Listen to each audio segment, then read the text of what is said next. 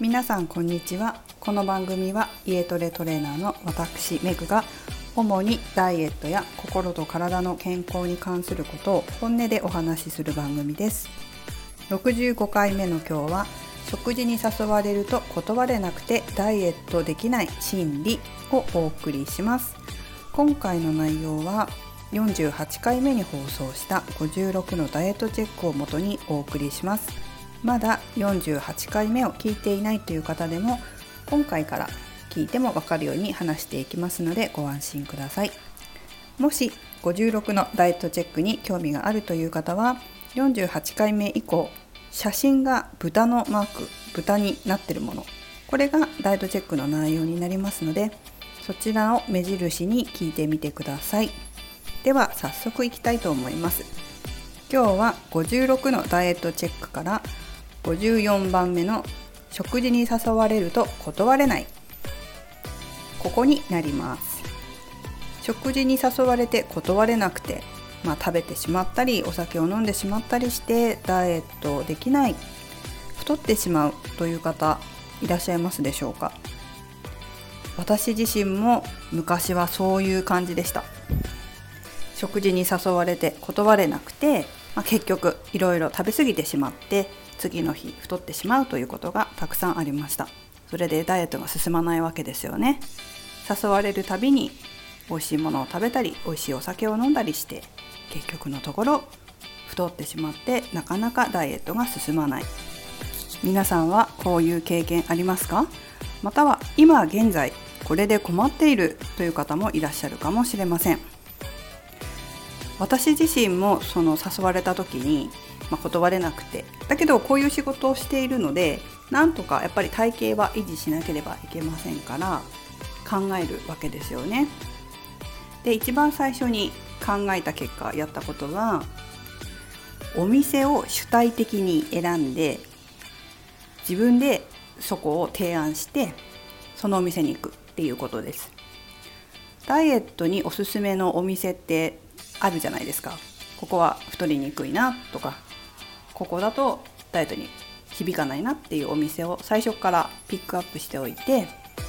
どこに行くってなった時に提案してみる。これがまず最初にやったことです。ただこれは自分がその提案できる立場にあったりとかお店が決まってない時には有効になりますがあのお店行こうよとかもうすでに何かこうイベントか何かで飲む場所食事をする場所が決まっていたりするとそれはできないですね。次にやったのは注文する内容をこちらでまた主体的に選ぶ。例えばイタリアンに友達とかと行った時ダイエットに興味がない方だとピザとパスタとかパスタとリゾットとか炭水化物を重ねて頼んでしまうということがあります。そうするとダイエットを気にしてる方とすれば結構ね炭水化物食べ過ぎになっちゃって良くないなって思うことありませんか？で結局食べちゃって次の食事の時に炭水化物を抜くとかね。まあそれも一つコントロール方法としてあるとは思います。だけど私がこうやったのはまあ女の人だと結構ダイエットを気にする方も多いから、まあ、ちょっと教えたりとかしながら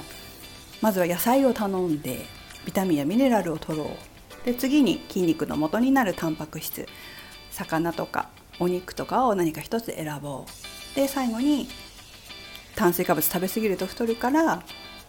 何か一つパスタにするかピザにするか何か一つにしよう。みたいな感じで1品ずつ選ぶ。そうすることでこうバランスの良い食事をなるべく外食でもお友達と一緒でも心がけられるようになる。別々にねあの頼める時はいいんですけどこういうふうに、まあ、今ちょっとコロナの時期で大皿の料理っていうのはできないかもしれませんから、まあ、もしかしたらいいのかもしれませんけど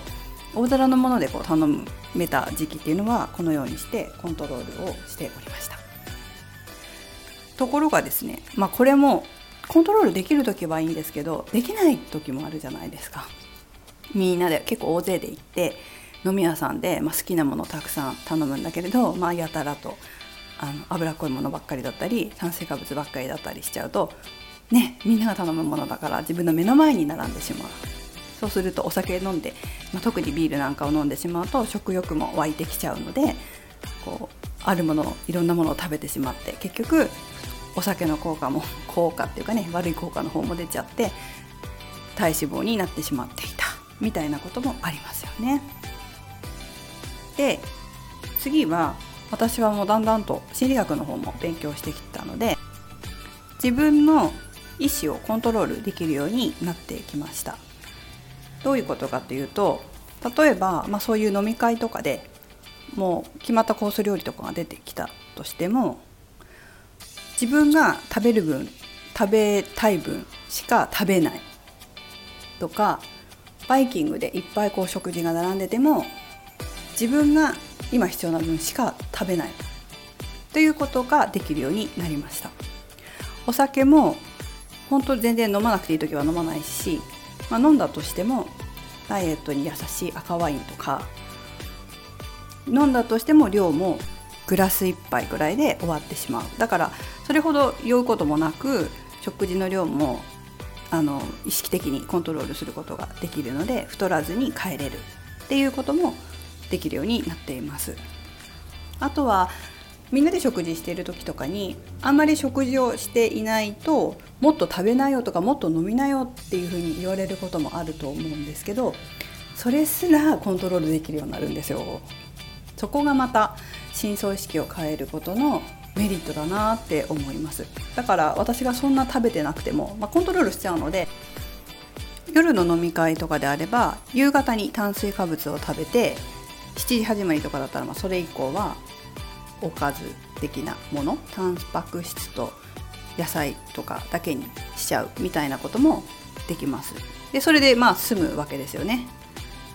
そういうように自分で自分の意識をコントロールすることができるから何かあっても太らずに帰ってこれるっていうのはすごく大きなダイエットにとっても大きなメリットだなと思います。ただですね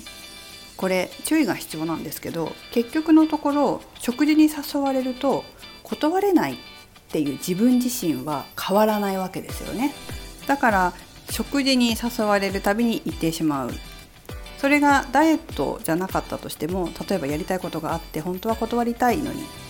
ていう時でも断れない。ってなってしまうと結局のところストレスを抱えながら食事会に参加してしまう。ダイエットだったらなおさらですよね。またコントロールしなきゃいけないことがたくさん起こってしまうわけですから。ということは食事に誘われても断れる自分になるっていうことが望ましいですよね。結局はストレスを感じません。ただじゃあ何もこう考えないで断れるかっていうと断れないわけですよね。断ってしまうと今度は罪悪感を感じたりなんだかこう不安になっちゃったりすることはありませんか？さあ断っちゃったらどうしよう嫌われちゃうかなとかね。そんな風に断ることで感じてしまうのであれば断ること自身が断ること自体が自分にとってのストレスになってしまいます。じゃあどうしたらいいのかっていうと表層意識を変えるのではなくて、まあ、潜在意識を変えるのではなくて深層意識から変わることです。皆さんは断れない、まあ、断りたいのに断れないっていう時にどうして断れないだと思いますか？断れない理由は何でしょうか？断ってしまうとどういうデメリットがあると思いますか？そこが追求したいところなんですよ。そこが変えたいところなんですね。なんで断れないのか。そこに自分の本音が詰まっています。普段は自分でそれを感じないかもしれません。それはなぜならもう深層心理になっているからです。断れない自分っていうのがもうパターンになってるんです。パターンになってるっていうのは断れない。断ったら自分にとってデメリットがあるっていうパターン思考パターンがすでに脳の中にあっていつもそこを使っているので他の方に行かないんです。他の思考回路がないわけですよ。それを本当は作ってあげた方が無意識に断れるようにでそれでストレスも感じないようになってくるのでとってもおすすめです。じゃあどうやって断れる自分になるのか。それはですね皆さんとってもラッキーでして、えー、私が心理学勉強しているフラクタル心理学では今コロナの時期から創始者の一色先生がまた YouTube, の方でちょっと何回か紹介しましたけど YouTube の方で、えー、誘導瞑想つまりこれアファメーションのことなんですね。思考パターンを変えるための思考パターンが変われば行動パターンも変わりますので思考パターンを変えるためのアファメーションをたくさん載せてくださってます。でその中の一つになんと付き合いを断れない自分をやめるっていう誘導瞑想があるんですよ。なのでもし食事に誘われると断れなくてダイエットできないという方はぜひぜひそれ聞いてもらいたいなと思います。その誘導瞑想、まあ、アファメーションは2つのパートに分かれています。前半は意識先生の心理分析。後半はやめるためのそれをやめるための誘導瞑想アファメーションになります。で寝る前に必ず聞いていただいた方が早く解決しますので是非寝る前に聞いてください。でもただ聞くだけです。聞きながら寝る。で途中で寝ちゃっても大丈夫ですので安心してください。えっ、ー、とまあ普段はその後半部分だけ聞けばいいんですけどもし時間がある方もうちょっと早く解決したいなっていう方は是非自分でその誘導メソのところを書き起こしてスマートフォンのボイスメモとかに録音して自分の声で録音してそれを聞きながら寝るとより良いです。さらに余裕があれば3回ぐらい繰り返して読んであげるともう何回も何回も寝る時に聞けますのでおすすめです。はいこんな感じであの解決方法もすでにありますので是非ご興味のある方はあのコメント欄？違うですね。違いますね。説明ところか。説明のところに URL をまた貼っておきますのでそれをクリックして聞いてみてください。はい。では今日はここまでにいたします。是非自分のために時間を使ってダイエットを成功させていきましょう。それでは最後までお聴きいただきありがとうございました。めぐでした。